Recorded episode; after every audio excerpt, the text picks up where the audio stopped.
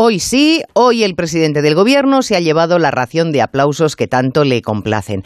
Ha sido claro de su grupo parlamentario cuando ha anunciado un nuevo paquete de ayudas que a una parte de la oposición le parecen insuficientes y a la otra una engañifa porque se pagan con los impuestos de aquellos a los que supuestamente se pretende apoyar.